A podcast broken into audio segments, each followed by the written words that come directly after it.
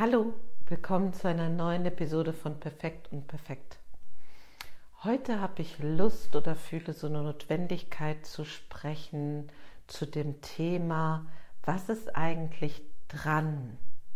Also, was ist, was, was, was ist eigentlich dran zu tun, sich zu verhalten, sich zu befinden ähm, in Bezug auf die Corona-Situation und wie komme ich da drauf?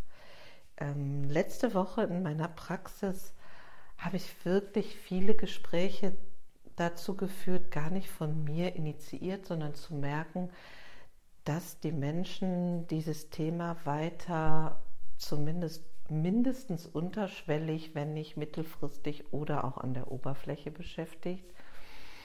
Und die Tendenz in den allgemeinen Medien ist ja überwiegend so, Angst zu verbreiten. Angst zu verbreiten und zu warnen vor der zweiten Welle und so weiter. Mm. Und mm, ich war so auf der Suche, nachdem mir ganz, ich war auf der Suche nach, wohin kann ich mich, können wir uns, kann sich vielleicht jeder Einzelne hin ausrichten, damit das sozusagen hin auf etwas Produktives, hin auf etwas, was Freude macht und so weiter. Das ist ja, ich sag mal in Anführungsstrichen, immer die Spur, die mich interessiert. Mm. Das Stimmungsbild, was die Menschen mitbrachten, die zu mir kamen, reichte von, ja, oh, ähm, jetzt müssen wir mal abwarten und was da so angekündigt wird und so ein weiterhin starke Herausforderung mit, diesen, äh, mit diesem Damoklesschwert und dieser Ängstlichkeit in dem Zusammenhang über, ähm, ja, pff, ich äh, habe jetzt bald Ferienende und ich weiß gar nicht genau, äh, wie ich eigentlich auftreten kann und was ich mit den Schülern machen kann und wie ich da auftreten will. Und manches ist so absurd. Ähm, und überhaupt weiß ich gar nicht so richtig mehr, was das Ganze soll. Und wenn ich auf die Zahlen gucke, ich bin verwirrt. Ich weiß, ich bin auch irgendwie hm, so grummelig und grantig und im Wechsel mit verzweifelt und ermüdet davon und keiner weiß so richtig Bescheid. Das war eigentlich so die nächste Gruppe. Ah, ja, man weiß ja alles gar nicht. Ähm, so, das ist dieses diffuse, was auch so sich sehr breit macht, finde ich, bis hin zu denen, die sagen, ja, und diese Berlin-Demonstranten, ich fand das im Grunde genommen vieles total richtig das waren gar nicht so wenig, wie das offiziell äh, gesagt wurde. Und das sind doch auf keinen Fall alles Rechtsorientierte und so weiter und so weiter. Also das, es bildete sich ein ziemlich breites Spektrum ab.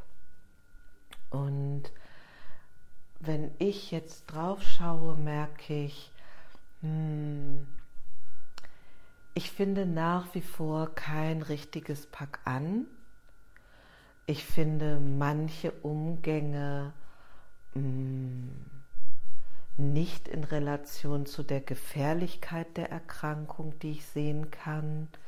Ich als Ärztin aus dieser Perspektive betrachtet, frage mich, wieso so viel Fokus auf diese eine Erkrankung gelegt wird.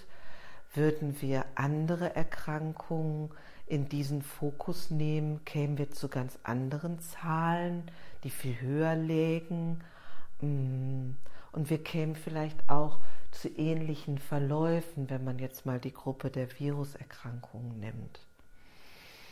Und ich, nach allem, wie ich die Zahlen verstehe, wenn ich auf die Seite des Robert Koch Institutes schaue oder so, oder auf diese Landkarte der Landkreise, jetzt erstmal nur auf Deutschland gesehen, ähm, sehe ganz viel weiß oder unbetroffene oder ganz, ganz wenig betroffene Felder mit einzelnen sehr vereinzelten Hotspots. Und ähm, einer, einem durchschnittlichen bundesweiten äh, einer durchschnittlichen bundesweiten Fallzahl von 680 oder so in den letzten sieben Tagen. Das ist natürlich gemessen an 80 Millionen, die wir im Schnitt hier sind, wahnsinnig wenig. So.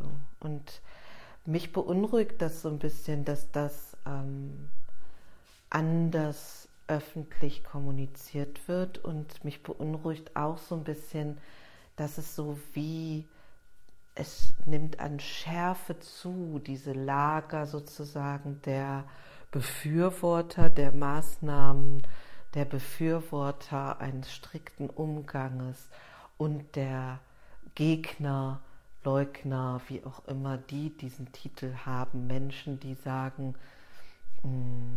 die zum einen sagen, unsere Grundrechte an der und der Stelle sind noch außer Kraft gesetzt, ist das noch verhältnismäßig, ist ja das, die eine Frage, aber Menschen, die sagen, wir sind im Krieg gegen das und das, also ähm, ist ein anderer Schnack.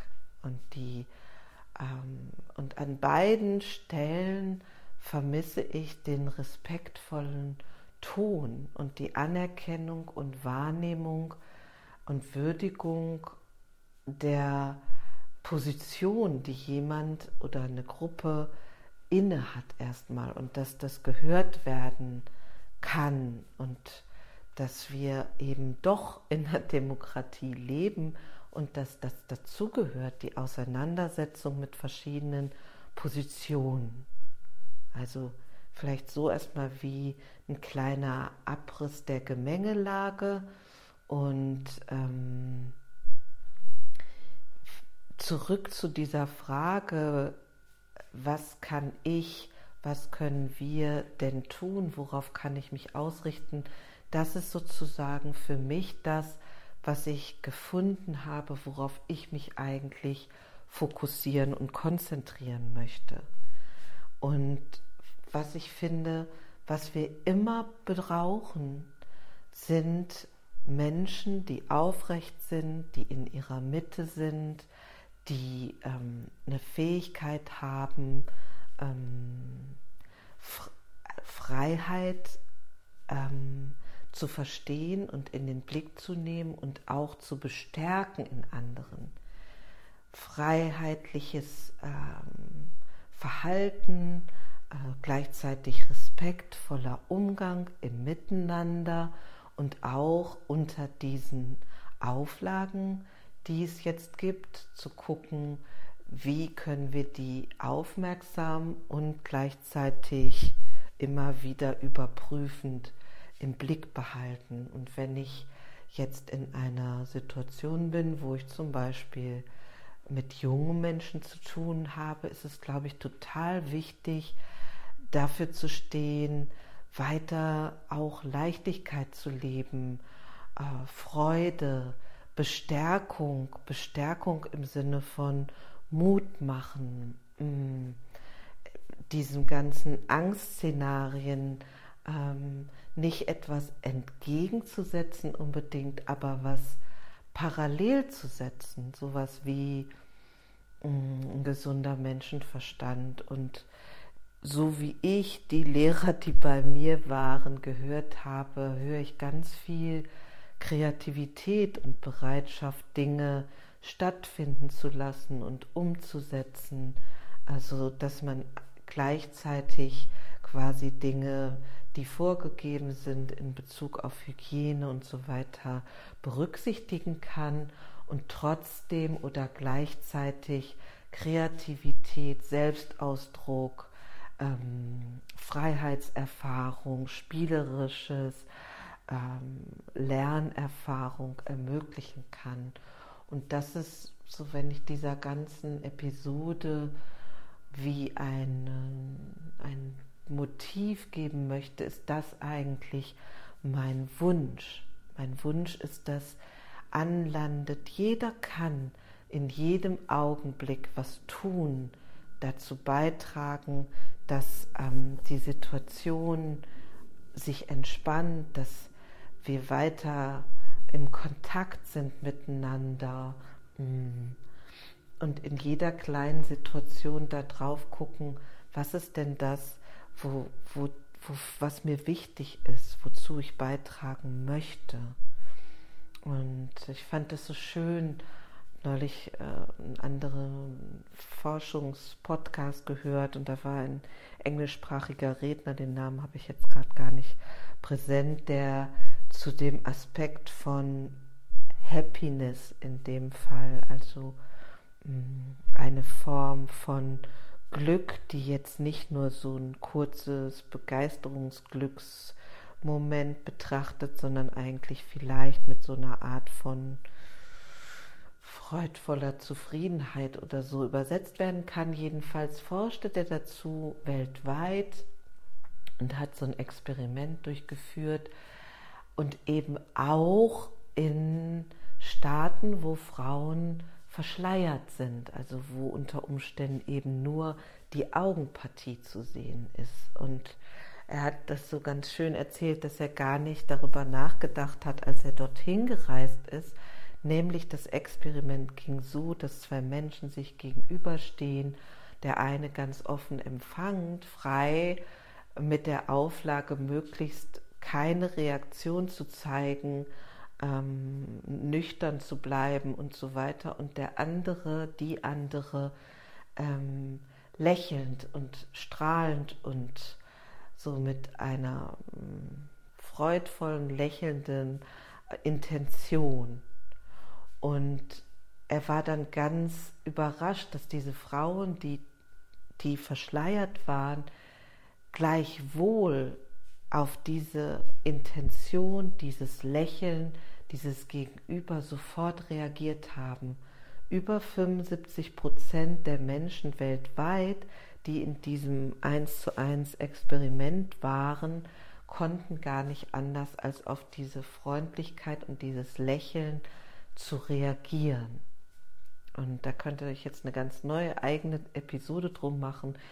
Äh, mache ich vielleicht auch noch mal über Spiegelneuronen und wie das alles zusammenhängt. Aber Heute ist mein Wunsch, dass das landet, dass wir, jeder Einzelne hat jeden Tag, in jedem Moment die Möglichkeit, Freundlichkeit zu wählen versus Enge, ähm, Vertrauen gegenüber Angst, gesunden Menschenverstand gegenüber Panikmache, eine Selbstgestaltung, wo hole ich mir Informationen, Querstrich, Nachrichten, sich klar zu machen, dass ähm, Medien immer Momentaufnahmen sind, die ja auch irgendwie ausgewählt wurden und entstanden sind.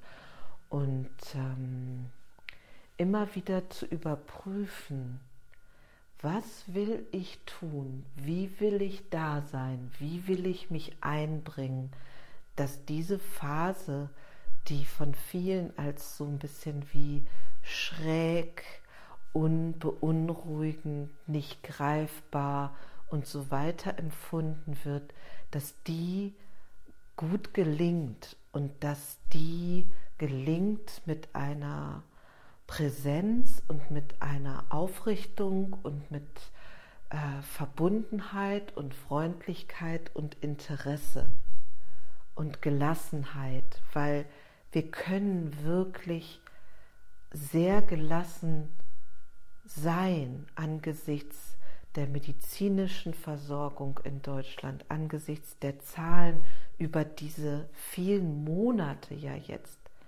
Ähm, das ist eigentlich ein Grund zur Freude. Ja, so war hier meine Bedürfnislage ähm, nach den letzten Tagen und ähm, ich hoffe, dass dich das erreicht und ähm, dass so ein Gefühl von Erstarken und auch vielleicht Neugier und Interesse dafür geweckt ist, wie du dich einbringen und engagieren magst und wenn es in Anführungsstrichen nur eine innere Haltung ist.